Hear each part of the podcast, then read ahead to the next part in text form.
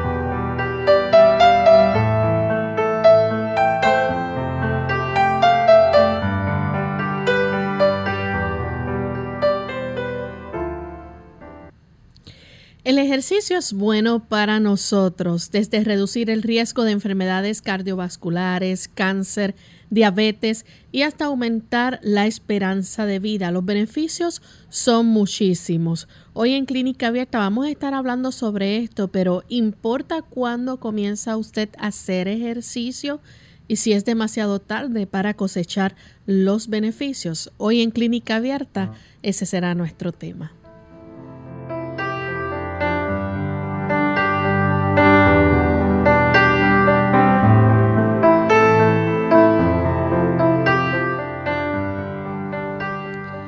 Bienvenidos amigos a nuestro programa de Clínica Abierta. Nos sentimos muy contentos nuevamente de poder compartir con ustedes en esta edición que nos importa su bienestar y salud y queremos compartir este interesante tema con cada uno de ustedes. En compañía del doctor Elmo Rodríguez, como todos los días, estamos aquí para llevarles buena información y una buena orientación. ¿Cómo está en el día de hoy, doctor? Muy bien. ¿Y cómo se encuentra Lorraine? Muy bien también. También deseamos saludar a todos los amigos que hoy se dan cita aquí en Clínica Abierta. Nos complace mucho que ustedes nos acompañen en este espacio de tiempo. Y queremos saludar de forma muy especial a todos aquellos que se conectan a través de las diferentes emisoras que retransmiten Clínica Abierta. Nos sentimos contentos de saber que tantos amigos disfrutan de nuestro programa.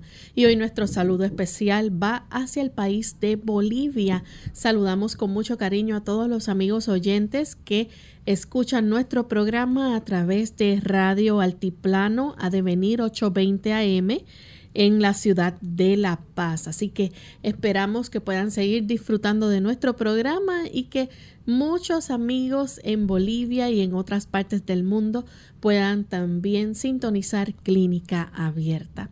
Antes de comenzar con nuestro tema, vamos entonces a compartir con ustedes el pensamiento saludable de hoy. Dice el pensamiento saludable. La inacción es causa fecunda de enfermedades. El ejercicio aviva y regula la circulación de la sangre, pero en la ociosidad la sangre no circula con libertad ni se efectúa su renovación tan necesaria para la vida y la salud. La piel también se vuelve inactiva.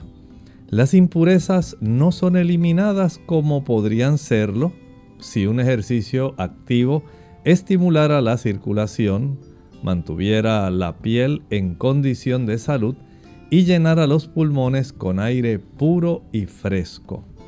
Tal estado del organismo impone una doble carga a los órganos excretorios y acaba en enfermedad.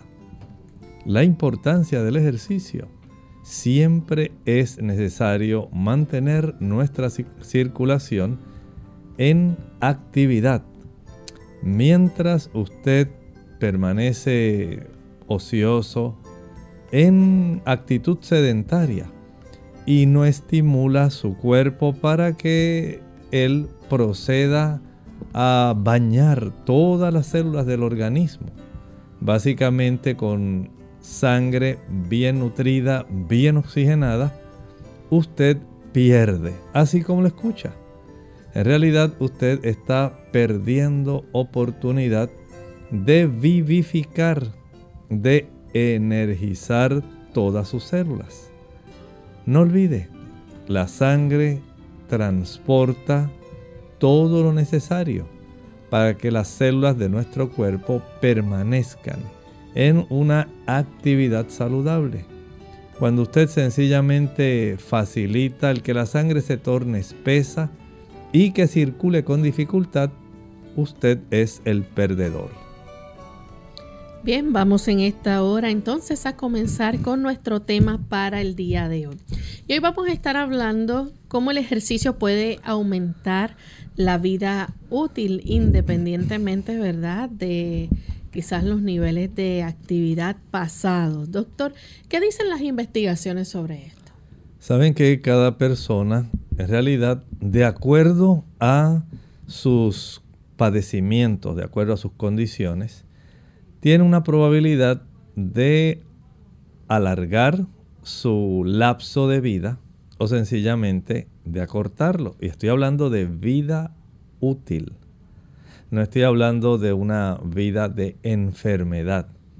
Usted y yo tenemos esa oportunidad y las investigaciones lo que hacen es revelar cuán importante es que usted en algún momento de la vida tome una decisión que podemos decir es muy importante. Comience a ejercitarse más de lo que usted hace. Probablemente usted piensa que las actividades cotidianas es suficiente. No son suficientes. Ayudan, pero usted todavía puede tener beneficios adicionales si así usted lo desea. Doctor, y según los hallazgos, es para aquellas personas que, por ejemplo, quieren alargar su vida y ha pasado ya este mucho tiempo, ¿es demasiado tarde para comenzar? Bueno, los tipos de investigación que se están desarrollando dicen que las personas, especialmente los que están en una edad mediana y aquellos que están en una edad ya mayorcita, pueden beneficiarse del ejercicio. No importa que usted esté pensando, ay doctor, mire, yo ya a mi edad, no, imposible doctor, yo no puedo hacer eso. Bueno, en realidad ya este tipo de investigación que se hace dice que usted lo puede hacer. Bien, entonces, ¿importa cuando uno comienza a hacer el ejercicio? Es muy importante. Sí, es necesario, por supuesto. Las personas jóvenes Lorraine van a tener una mejor oportunidad de ellas lograr el beneficio de poder tener una mejor salud. Digamos, por ejemplo, las damas las damas que empiezan a ejercitarse, que empiezan a hacer una mayor cantidad de ejercicio físico, que se exponen al sol. Estas damas van a tener una osamenta mucho más fuerte que una dama que no lo hace. Pero si esta dama lamentablemente eh, dice, no, ya a mi edad, ya yo llegué a la menopausia, yo para qué voy a estar este, tratando de beneficiarme, ya yo no estoy para eso, dice la gente. Pues no es cierto. Las damas en esa edad media de la vida necesitan definitivamente ellas poder hacer algo que sea beneficioso para su propia salud y el ejercicio es parte de ese beneficio. Así que no importa que usted esté en la menopausia, no importa que usted eh, se encuentre, digamos, ya a los 60, 65. Otros dirán, no, doctor, yo tengo ya 70. En estos días estaba leyendo de una persona que tiene 80 años de edad y todavía está corriendo en maratones. O sea que en realidad nunca es tarde. Pero el beneficio, más allá del efecto cardiovascular, va a ser un beneficio para nuestro tiempo de vida que el Señor nos concede. Dicen las investigaciones que alargan nuestra vida útil. Así que esto puede entonces afectar el riesgo de una persona, por ejemplo, de morir en el sentido de este por, por cualquier causa, así como de enfermedades específicas como las enfermedades cardiovasculares. Saben que se ha encontrado en estudios que se han hecho que aun cuando la persona tenga enfermedad cardiovascular, que la persona tenga diabetes, que la persona tenga una mayor probabilidad de padecer cáncer, los investigadores dicen que la persona que comienza un periodo de ejercitación, esta persona alarga su periodo de vida en lugar de, digamos, de tener una expectativa de vida corta a consecuencia, digamos, del efecto cardiovascular. Ahora se le alarga a esta persona esa oportunidad, de tal manera que hay un beneficio, no importa que la persona ya tenga otras condiciones preexistentes, y qué bueno, ojalá y no tuviera ninguna. Pero la realidad es que hay beneficio tanto para el que no tiene condiciones como para el que las ha desarrollado ya. Así que hay un equipo de investigación de la Universidad de Cambridge en Reino Unido que dirigió una investigación eh, y tuvieron un total de entre 14.599 hombres y mujeres que participaron, o 15 mil personas, vamos a decir, participaron de este estudio eh, basado, ¿verdad?, en el tipo de eh, dieta que tenían y también si consumían alcohol o tabaco. Sí, ellos tomaron en cuenta, como ocurren en todos estos tipos de estudios, hacen un perfil de estos pacientes.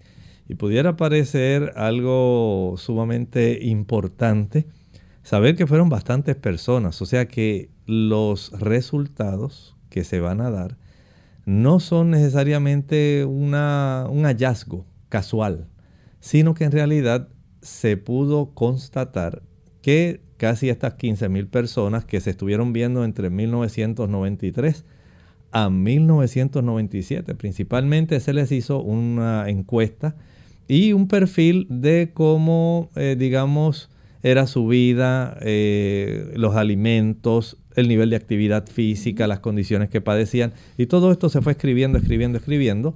De tal manera que sí se le pudo dar seguimiento a estas personas. Y una vez comenzó el tipo de estudio en el tiempo, porque no todo el tiempo eh, usted tiene un tipo de estudio tan prolongado se le hizo a estas personas una, digamos, nuevamente una encuesta, ya unas tres veces adicionales. Se le hizo para el 2004 y después se le practicó también en otras ocasiones porque estos son estudios que se hacen longitudinales en un lapso de tiempo mm. largo. Si ustedes notan, empezaron en el 93, todavía en el 2004 estaban haciendo investigaciones de cuánto estas personas, digamos, cuántos habían muerto, cuántas personas habían desarrollado alguna condición cardiovascular, cuántos, por ejemplo, ya tenían un beneficio real que se hubiera podido revisar que fuera constatable. Y eso es lo que le da una gran validez porque la cantidad de personas que se están mirando en eso es tan gran cantidad que puede ser bien representativo de una población en términos generales. Y aun cuando este estudio se hizo en Inglaterra, en la Universidad de Cambridge, por una investigadora de apellido Mock, en realidad está reflejando cuánto beneficio nosotros podemos tener al nosotros ejercitarnos, porque no se habían hecho estudios así anteriormente, no se habían eh, en realidad digamos, visto el beneficio, sí sabemos que el ejercicio es bueno para el asunto cardiovascular, que hay otros beneficios para el corazón y para las arterias, pero cuánto el ejercicio podía intervenir, cómo podía beneficiar alargando el lapso de vida, tomando en cuenta la edad en la cual las personas empezaron a ejercitarse. Y el peso. Eso es muy importante. Todo eso es lo que determinó lo válido que este estudio está reflejando. Vamos en este momento a hacer nuestra primera pausa, amigos, y al regreso continuaremos hablando más sobre este tema hoy en Clínica Abierta, así que no se despeguen de nuestra sintonía que regresamos en breve. Si sufres de estrés, tensión, ansiedad o depresión, te interesará saber los beneficios del ejercicio. Te ayuda a sentir menos ansiedad, te relaja, te hace comer mejor. Estudios recientes revelan que cuando los grupos musculares grandes se contraen y relajan repetidamente, el cerebro recibe una señal para liberar neurotransmisores específicos, lo que te hace sentir más relajado y alerta. Más vale prevenir que curar. Hola, les habla Gaby Zabalúa en la edición de hoy de EARP Viva, su segunda juventud en la radio, auspiciada por EARP. Si a medida de que pasa el tiempo encuentras más difícil o doloroso hacer ciertas tareas que antes resultaban fáciles, desafortunadamente perteneces a un amplio grupo de adultos mayores que padecen de artritis o dolor crónico en las articulaciones. Los impedimentos físicos e incapacidades que acompañan este tipo de padecimientos pueden requerir grandes cambios en el estilo de vida. Para ayudar a adaptarse a la nueva realidad, la Asociación Nacional de Artritis recomienda aprovechar los aparatos ortopédicos y de asistencia para ayudarte a continuar con tus actividades diarias, como ducharte, vestirte, limpiar el hogar o recoger cosas del piso sin tanto dolor. Si sufres de dolor constante, la forma como te organizas o las cosas que compras hacen la diferencia. Por ejemplo, en la cocina, coloca los utensilios más usados al alcance de la mano para no tener que estar agachándote o estirándote. En el baño, pon barras a los lados de la bañera para facilitar el entrar y salir, así como una silla especial dentro de la ducha para simplificar el baño. Por otro lado, usa ropa fácil de poner, bastones grandes que aprochen los delantales o zapatos con velcro en vez de cordones, son algunas sugerencias. El patrocinio de AARP hace posible nuestro programa. Para obtener más información visita aarp.org oblicua viva.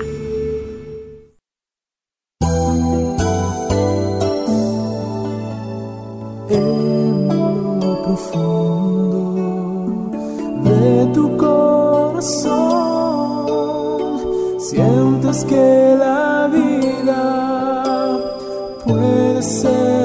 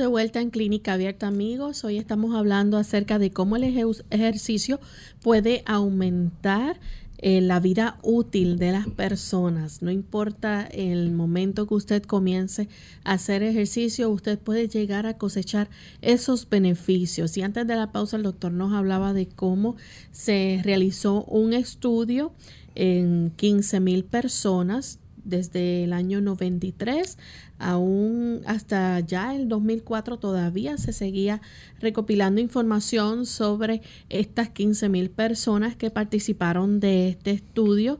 Eh, se presentó o se pudo evaluar diferentes factores de riesgo como la dieta, si consumían alcohol, su edad, su peso, si fumaban, ¿verdad? Hasta su nivel educativo tuvieron la oportunidad también de investigar. Todo esto, además de alguna otra condición que también eh, padecieran, si padecían de cáncer, diabetes u otras afecciones. Eh, doctor, ¿qué más pudieron ellos recopilar a través de este estudio? Eh, ¿Qué otra información encontraron? Este estudio fue muy importante porque en el 2004 ellos hicieron nuevamente un análisis, pero lo bonito de este estudio es que se finalizó La última vez que se hizo la evaluación fue en el 2016. O sea que si empezó en el 93, noten ustedes cómo ha pasado un lapso de tiempo grande y ellos pudieron analizar, Lorraine, cómo las personas utilizaban su tiempo disponible. Y eso es bien importante, porque las personas tienden a evitar en el tiempo disponible ejercitarse. La mayor parte de las personas ahora tienen una tendencia mayor a la tecnología, pero ellos querían ver si en realidad las personas estaban involucradas con su salud y decidieron usar un lapso de edad desde los 40 a los 79 años. Y usted sabe que ya desde los 40 muchas personas padecen, digamos, hipertensión arterial, tienen elevado el colesterol. Ya en algunas personas se ha iniciado el desarrollo de diabetes mellitus tipo 2. Y se han encontrado, por ejemplo, hay damas que a esa edad comienzan a encontrarse cáncer cervical. Hay una serie de situaciones que empiezan a desarrollarse y ellos dijeron, bueno, Vamos a investigar, dijeron estos investigadores del Reino Unido, de la Universidad de Cambridge, que dicho sea de paso, este estudio se publicó en el British Medical Journal. O sea que es un estudio corroborado, no es un estudio que se hace en cualquier lugar, es un estudio que se pudo eh, ventilar a la comunidad médica básicamente en la revista oficial médica del Reino Unido, ¿verdad? Y en esta área, pues podemos decir que al ellos publicar esto, después de haber dado este seguimiento, básicamente los porcentajes que se pudieron detectar de beneficio, eh, principalmente cuánta energía una persona dedicaba por día al año cómo esto hacía una variante en el beneficio no solamente, digamos, de la salud de esta persona, sino también cómo esto alargaba su tiempo de vida y cómo esto le beneficiaba incluso para reducir el riesgo de otras condiciones que algunos de ellos ya habían desarrollado.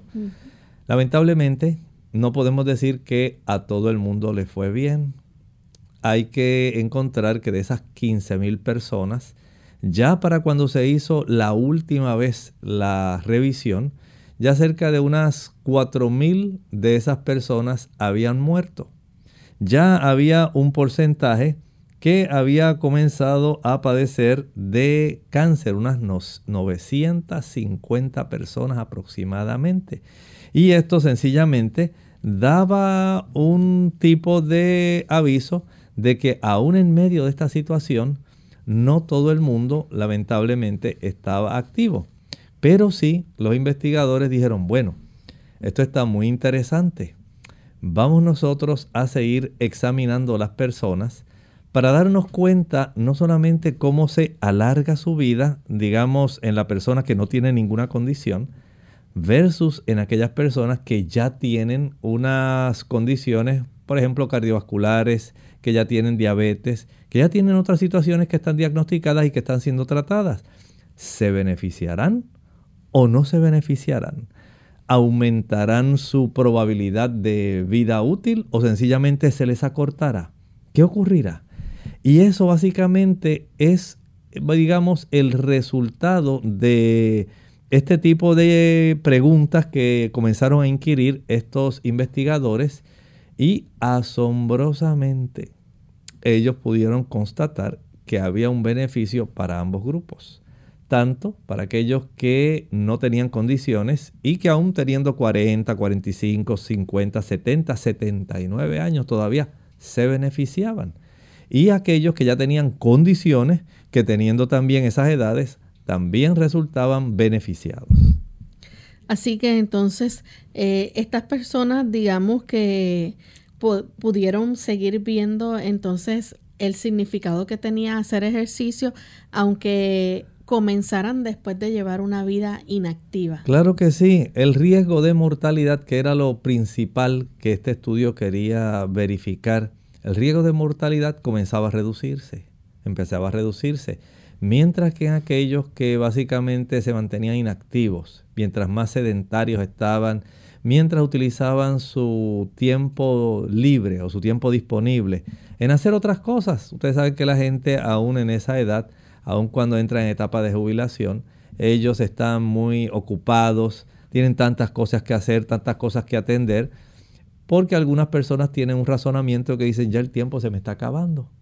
¿Y qué yo voy a hacer? Y tengo tantas cosas pendientes, pero no piensan en que ellos sí pueden tener un tipo de influencia respecto a cuánto ellos pueden alargar su vida útil, su tiempo de vida. ¿A quién le vendría? Aunque tuvieran alguna condición. Aunque tuvieran alguna condición. ¿A quién le vendría mal, por ejemplo, aumentar su tiempo de vida útil por lo menos cinco años más? Si a una persona dijera, mire, usted va a morir a los 80 años, pero si usted hace ejercicio, vamos a permitir que se alargue hasta los 85.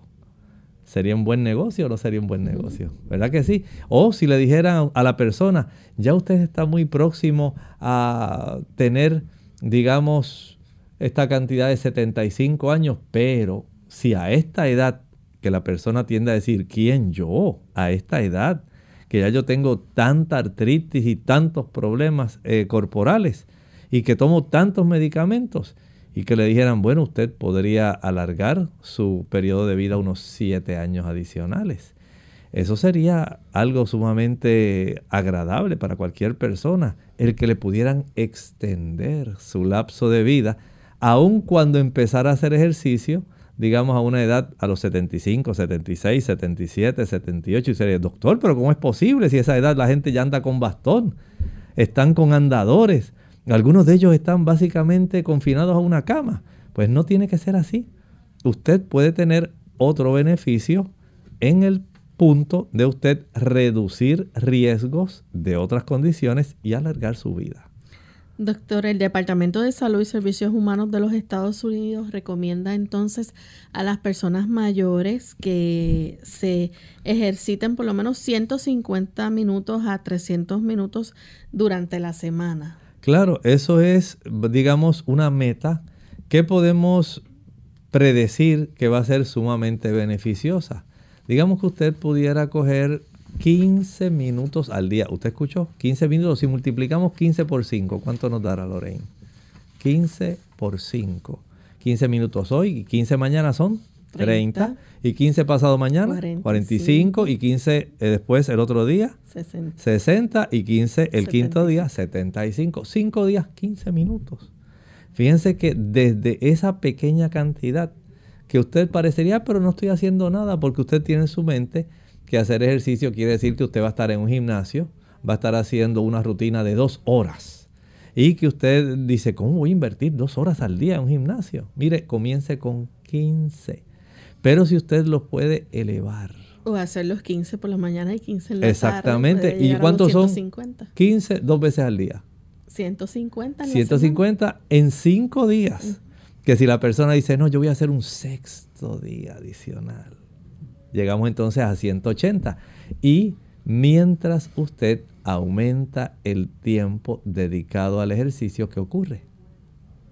La expectativa de vida aumenta. Precisamente aquí hay unas estadísticas que son bien interesantes y que tal vez nosotros podemos compartir con nuestros amigos. Miren qué interesante. Si usted cada día utiliza y ejerce, digamos, un gasto de energía, porque usted se está ejercitando de un kilojoule, escuche bien, estos son unidades que se utilizan para medir esfuerzo.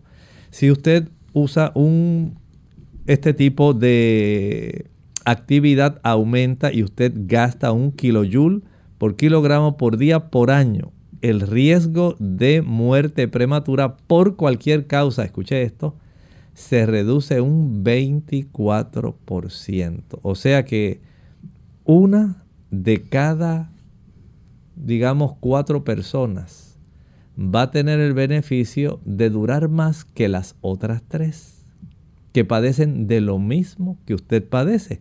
De esta forma, usted tiene la oportunidad de morir después, si estamos en un grupo de cuatro, usted va a ser prácticamente el último que va a morir.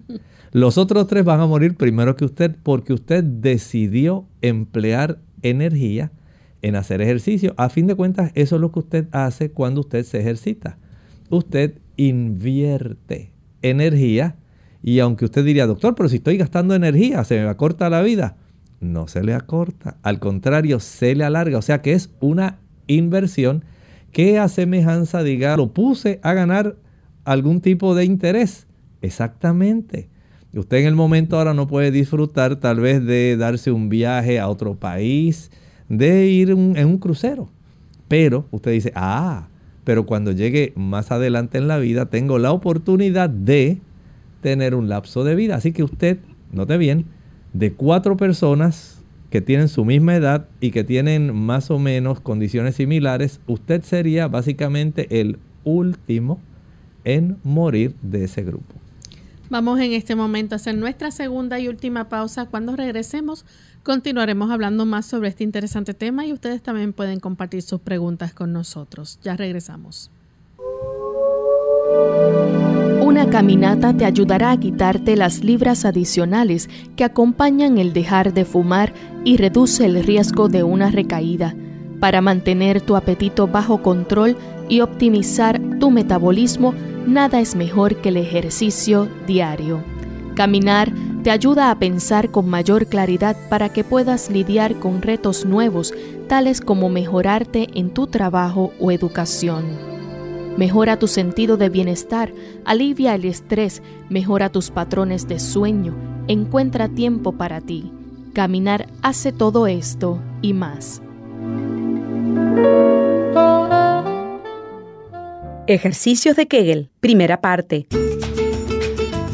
Hola, les habla Gaby Zabalúa Godard en la edición de hoy de Segunda Juventud en la Radio, auspiciada por AARP. ¿Habías escuchado hablar sobre los ejercicios Kegel?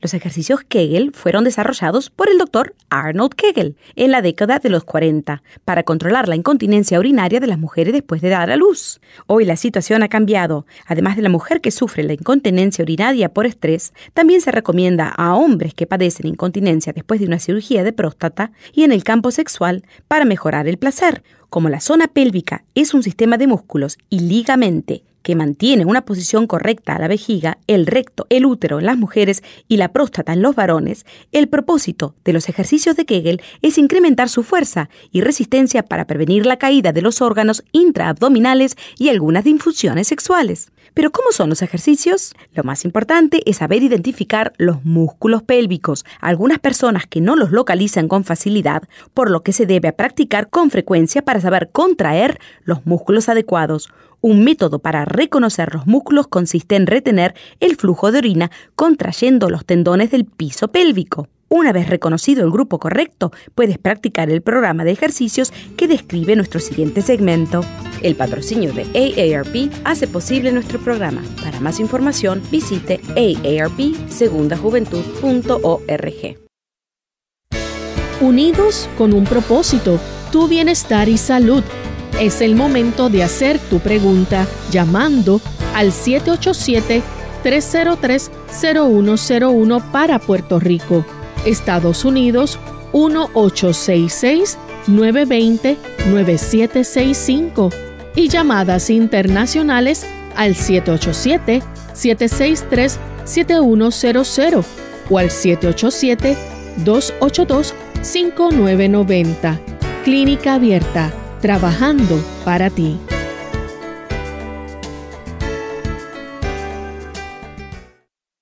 Clínica Abierta. Y estamos de vuelta en Clínica Abierta, amigos. Hoy estamos hablando de cómo el ejercicio puede aumentar la vida útil.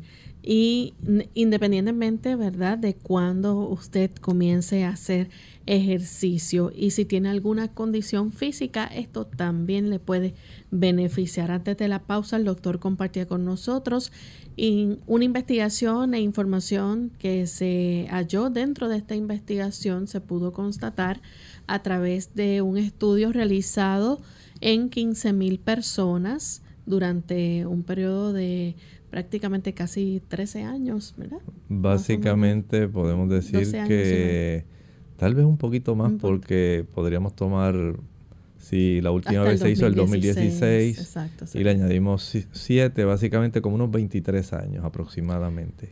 Y esta información entonces eh, ha resultado beneficiosa para darse cuenta los investigadores de cómo no importa si la persona, por ejemplo, está padeciendo algún tipo de enfermedad cardiovascular, diabetes, cáncer, el ejercicio puede aumentar ese tiempo de vida. Claro, decían los estudios que al usted incrementar, aunque fuera modestamente, la cantidad de ejercicio, usted reducía en un 29% el riesgo de condiciones cardiovasculares. ¿Cuántas personas no padecen de sus arterias coronarias?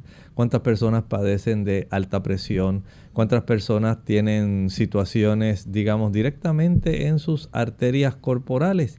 Y note entonces cómo al nosotros tener este modesto incremento de ejercicios, decíamos cuánta era la cantidad, Lorraine, de calorías que iba a estar gastando la persona por día por kilogramo, era un, un kilojoule, ¿verdad? Esa es una palabra, o más bien una unidad, porque son unidades de medir eh, gasto de energía, de inversión. Usted invierte energía para ejercitarse. Y esta inversión que se hace por kilogramo por día, por año, ayuda para que este beneficio, digamos, en el aspecto cardiovascular, se reduzca un 29% su riesgo de sufrir problemas cardiovasculares, pero no solamente en el ámbito cardiovascular. Si nosotros vemos el riesgo de morir por cualquier tipo de cáncer, ¿saben cuánto se redujo? En un 11%. Y o sea que hay una cantidad de personas que van a beneficiar grandemente su sistema cardiovascular, pero también su sistema defensivo. Las personas según envejecen, ¿qué ocurre? También su sistema inmunológico, ¿qué le ocurre? envejece, también. Entonces la probabilidad de desarrollar cáncer aumenta, es mayor. Entonces si usted tiene la probabilidad de reducir el riesgo de usted padecer de cáncer, sencillamente porque empieza a ejercitarse, ¿le conviene o no le conviene hacer ejercicio? Claro que sí. Pues claro que sí, y más si usted puede reducirlo, aunque sea empezando, como decíamos, con 15 minutos diarios. Vamos a recibir en este momento a Elizabeth. Ella se comunica de Río Piedras, Puerto Rico. Adelante, Elizabeth. Sí, este, es para preguntarle. ¿Dónde quedan las personas que dicen que nadie se muere en la víspera? Porque yo eh, predico eso también del ejercicio, entonces mucha gente me dice, ay, si uno se muere cuando Dios diga. O que uno haga, ya uno tiene ya contado. Dígame qué usted cree. Bueno, escuche con atención. Es cierto que Dios sabe cuándo a cada quien le va a tocar, pero usted no lo sabe. Y si usted tiene la oportunidad de usted cuidar su cuerpo, ¿sabe usted que dice 1 Corintios 3:16? Hace una pregunta. ¿No sabéis que sois templo de Dios y que el Espíritu de Dios mora en vosotros? Pero ahí no lo deja el capítulo. Ese capítulo tiene para nosotros una enseñanza que nos va a contestar la pregunta que usted nos está haciendo. Dice allí, si alguno dañare el templo de Dios, Dios le destruirá a él, porque el templo de Dios, el cual sois vosotros, santo es. Dios no desea que usted destruya su cuerpo. Nosotros podemos acelerar la destrucción de ese cuerpo, pero esa no es la voluntad de Dios. La voluntad de Dios es que usted conociendo que usted es un templo, usted es una habitación para que el Espíritu de Dios more en usted, usted tenga conciencia de que usted es un mayordomo de su cuerpo, de su tiempo, de sus fuerzas, y que como parte de su desempeño cristiano, tiene usted delante de Dios la responsabilidad de cuidar lo mejor posible su cuerpo. Por supuesto, hay personas que tratan con desdén su cuerpo y es muy común escuchar esa expresión que usted nos estaba diciendo, al igual que otras personas que dicen, pero doctor, si de algo se tiene que morir, claro, de algo usted y yo nos tenemos que morir. Pero no quiere decir que usted tiene que adelantar la fecha de su muerte.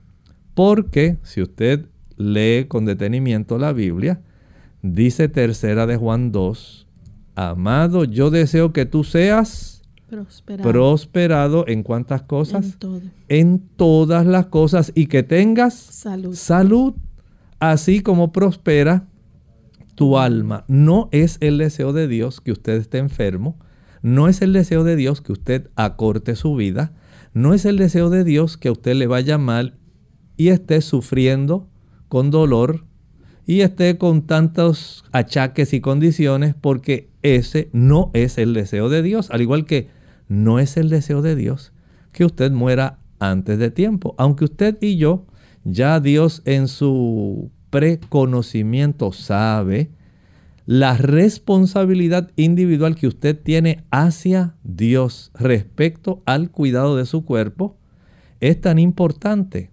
que el Señor tuvo que poner este tipo de advertencia. Si alguno destruyere el templo de Dios, Dios destruirá al tal. Dios no desea destruirnos, pero nos envía este aviso porque el templo de Dios, el cual sois vosotros, santo es. Usted y yo tenemos una responsabilidad hacia Dios en relación a nuestro cuerpo. Bien, vamos en este momento a recibir la llamada de Octavia. Ella se comunica de la República Dominicana. Adelante, Octavia. ¿Aló? Sí, bienvenida. Octavio. ¿Aló? ¿Sí nos escucha?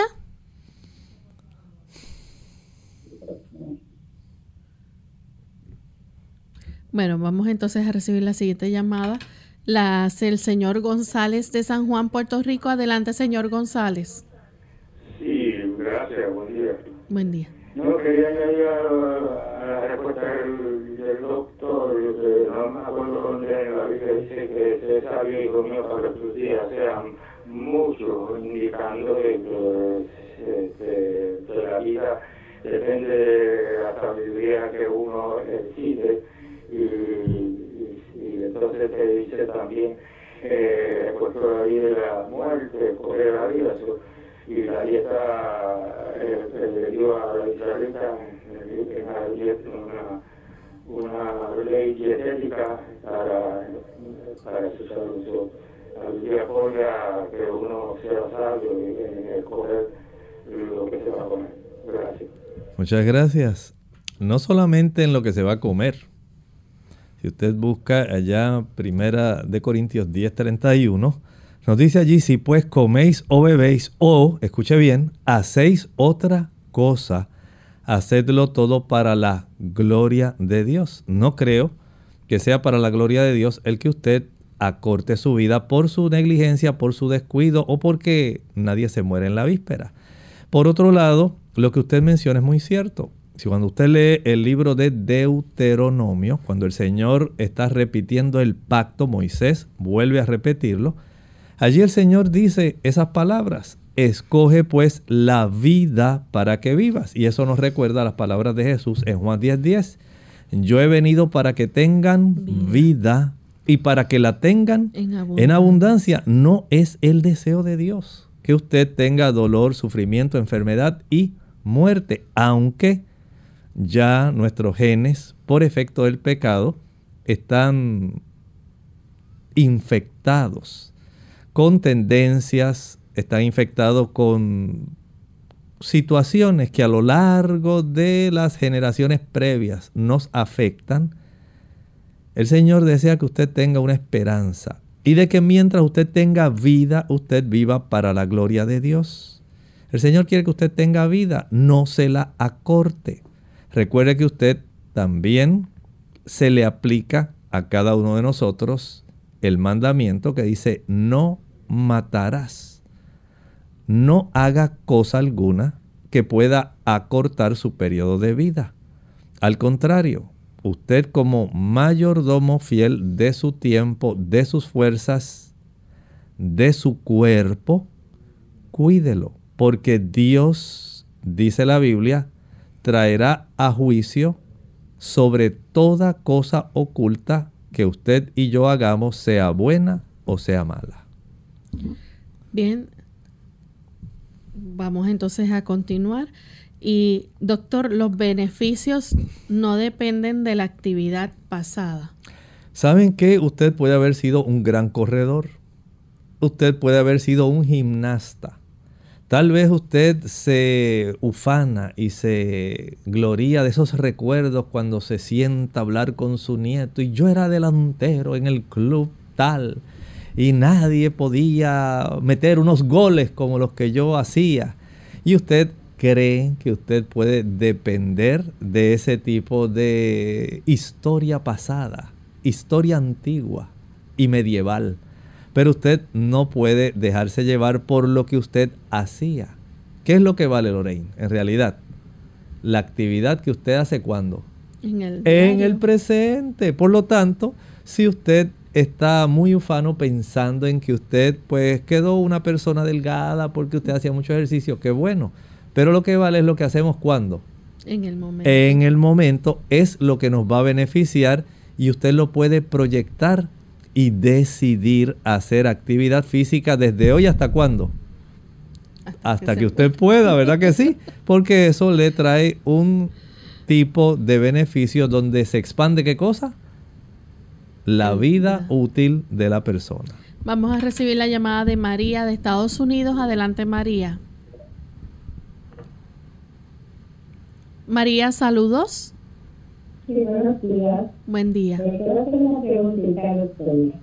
Mi hija tiene 27 años y ella se gusta hacer ejercicio y le dieron una dieta basada en carne, pescado, huevos. Y yo estoy preocupada. Ya ella tiene un año comiendo esta cosa y estoy muy preocupada porque su dieta, a pesar de que come vegetales, y si no hay esta cosa, pero siempre debe tener un pechuga, o pescado, o res, o pavo, y siempre está comiendo un. Estoy muy apenada. Hace ejercicio todos los días, ejercicio extensivo, también es entrenadora, y yo quiero saber si un riesgo a ella, porque yo sé que mucha proteína, además de la que toma líquida y toma polvo también. ¿Qué no podría hacer para eso? Muchas gracias feliz. Muchas gracias. Mire, tenemos que entender algo, no solamente como padres, sino también como individuos, entes responsables delante de Dios. Ella ha recibido un conocimiento y ella, dentro de lo que ha conocido, está tratando de hacer lo mejor para ella alcanzar el objetivo que ella tiene, que es tratar de contrarrestar el desgaste de sus músculos. Recuerde que a mayor cantidad de ejercicio, especialmente el ejercicio que se está practicando actualmente, que no solamente es aeróbico, sino también es sumamente físico, donde se utilizan muchas pesas, donde se utilizan sogas, eh, se utilizan diferentes tipos de implementos que hacen que haya mucha relajación y contracción muscular y se llevan estos ejercicios a veces al extremo. El cuerpo sufre un desgaste y trata de compensar ese desgaste, por supuesto, a ella la han orientado en ese sentido.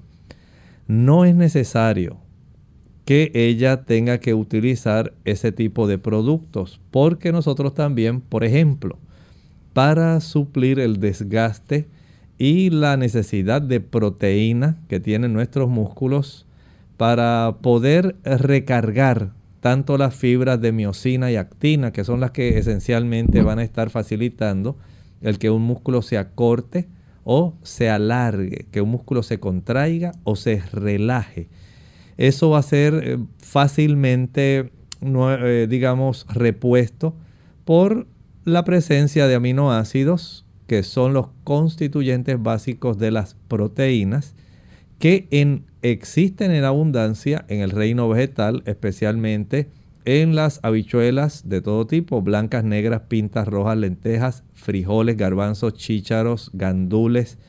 Ahí hay una gran abundancia. Hay otra gran abundancia también junto con ácidos grasos esenciales en las oleaginosas.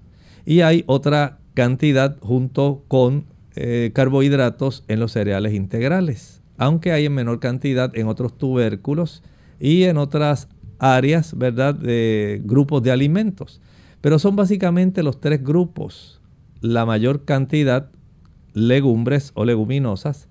La segunda mayor cantidad, oleaginosas. La última cantidad en estos carbohidratos complejos que contienen una cantidad de proteína. Por ejemplo, piense en el trigo. Del trigo se saca el gluten, que es la proteína, digamos, concentrada del trigo. De la soya se saca el tofu o tofu, que es la proteína concentrada de este tipo de leguminosa. Si ella tiene ese conocimiento, ella trata de vivir conforme ese conocimiento. Ahora, si usted la ilustra, si usted le añade información para que ella pueda tener un beneficio mayor, recuerde que si bien es cierto que ella está supliendo una provisión proteica, también es cierto que ese suplido proteico, por ejemplo, que proviene del huevo, que se utiliza mucho en este tipo de actividad de ejercicios fuertes, el huevo pues va a tener también sus efectos adversos, no solamente le va a dar proteína, le va a dar también una cantidad de colesterol y de otras sustancias. Hay también, como usted dice, respecto al consumo de carne, una gran cantidad de proteína que ella va a estar ingiriendo, además del huevo, además de las batidas o batidos que ella utiliza, que son ricos en proteína, casi siempre del suero de la leche se obtiene o del huevo. Esas compañías que hacen estos productos buscan formas económicas de proveer proteína, pero que puedan redituar una buena ganancia para ellos y utilizan estas dos fuentes que son las más comunes suero de leche o sencillamente huevo. Y la mayor parte de estos productos eh, se basan en este tipo de proteína. Claro, ellos le añaden otras sustancias para vitaminar, eh, mineralizar y estimular, porque a veces traen sustancias que son estimulantes.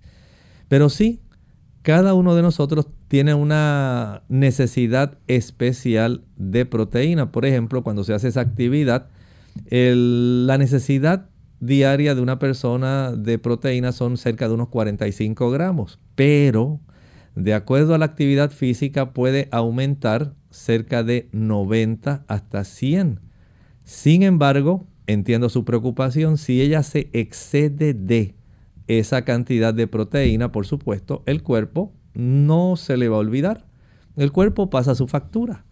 El exceso de proteína va también a imponer el que el cuerpo tenga que transformar una mayor cantidad de nitrógeno, digamos, del que se encuentra en estos aminoácidos, por eso se llaman amino, hay una buena cantidad de nitrógeno ahí y el cuerpo va a formar compuestos nitrogenados, entre ellos uno que usted y yo expulsamos continuamente, la orina. A mayor cantidad de urea que se forme internamente y que circule en nuestra sangre, nuestro cuerpo va a tener, por supuesto, unas, unos efectos adversos. Mientras mayor es la cantidad de proteínas, mientras mayor es el exceso de aminoácidos, más ácida se va a tornar nuestra sangre. Y por supuesto, el esfuerzo que el hígado y el esfuerzo que los riñones van a estar haciendo en facilitar el neutralizar el daño que el exceso de nitrógeno causa, va entonces a tener ciertos efectos adversos que les hace trabajar excesivamente y a largo plazo pues va a cobrar su impuesto desde el punto de vista de la función hepática y la función renal. Pero hay que entender que cada persona tiene la opción de elegir. El Señor nos da a nosotros la capacidad de tener inteligencia, de poder sopesar la evidencia, tratar de buscar el mejor beneficio. Es probable que usted vea el beneficio y pueda ver el daño, pero tal vez ella no. El asunto es que usted la pueda ilustrar, que usted la pueda ayudar dándole la información para que ella se estimule en indagar. Aún en los gimnasios, aún las dietistas, las nutricionistas, actualmente tienen un concepto bastante amplio de lo que una dieta vegana, de lo que una alimentación vegetariana puede resultar en términos de beneficio. Porque ellas también saben el efecto que adversamente muchos de estos productos van a tener en el cuerpo a largo plazo. Pero a veces, digamos, en la juventud no se alcanza a ver el daño que se oculta y se proyecta en un periodo de tiempo más largo. Y a veces ya uno cuando ha sufrido el daño es que se retracta. Pero tenemos que ilustrar, tenemos que educar, tenemos que ayudar y si ella busca una mayor cantidad de conocimiento, se acerca a estas dietistas, a estas nutricionistas, les expone su situación y la necesidad de acuerdo a la cantidad de energía que ella expende. Eso sería entonces ideal y si pudiera hacerlo de una forma menos influyente, digamos desde el punto de vista agresivo, pudiera ser de mayor beneficio para ella. Pero usted dedíquese en orientarla y por lo menos en hacer que ella desee indagar, averiguar, buscar. Mientras tanto, usted como madre tome una decisión aunque usted no tenga que llegar al extremo de la cantidad de ejercicio que ella hace, comience usted a ejercitarse, porque los beneficios del ejercicio, independientemente de la edad que usted tenga, van a ser reales. Y es el mensaje que hoy hemos deseado llevar a cada uno de nuestros amigos que se sintoniza por la televisión o la radio usted comience a ejercitarse. Hay grandes beneficios especialmente en lo que respecta a su expectativa de vida, la cual, Lorraine, puede alargarse si usted decide iniciar cuanto antes un programa de ejercicio. Bien amigos, hemos llegado al final de nuestro programa. Agradecemos a todos por la sintonía que nos han brindado en esta edición y queremos invitarles a que mañana nuevamente nos acompañen a la misma hora y por la misma frecuencia. Vamos a estar recibiendo sus llamadas para que ustedes puedan hacer todo tipo de preguntas en nuestra edición de consultas. Así que mañana a la misma hora estaremos recibiendo sus preguntas. Vamos entonces a despedirnos con este siguiente pensamiento. El pensamiento final saludable dice así, tercera de Juan 2, amado, yo deseo que tú seas prosperado en todas las cosas y que tengas salud, así como prospera tu alma. Nos despedimos y será entonces hasta el siguiente programa de Clínica Abierta. Con cariño compartieron el doctor Elmo Rodríguez Sosa y Lorraine Vázquez. Hasta la próxima.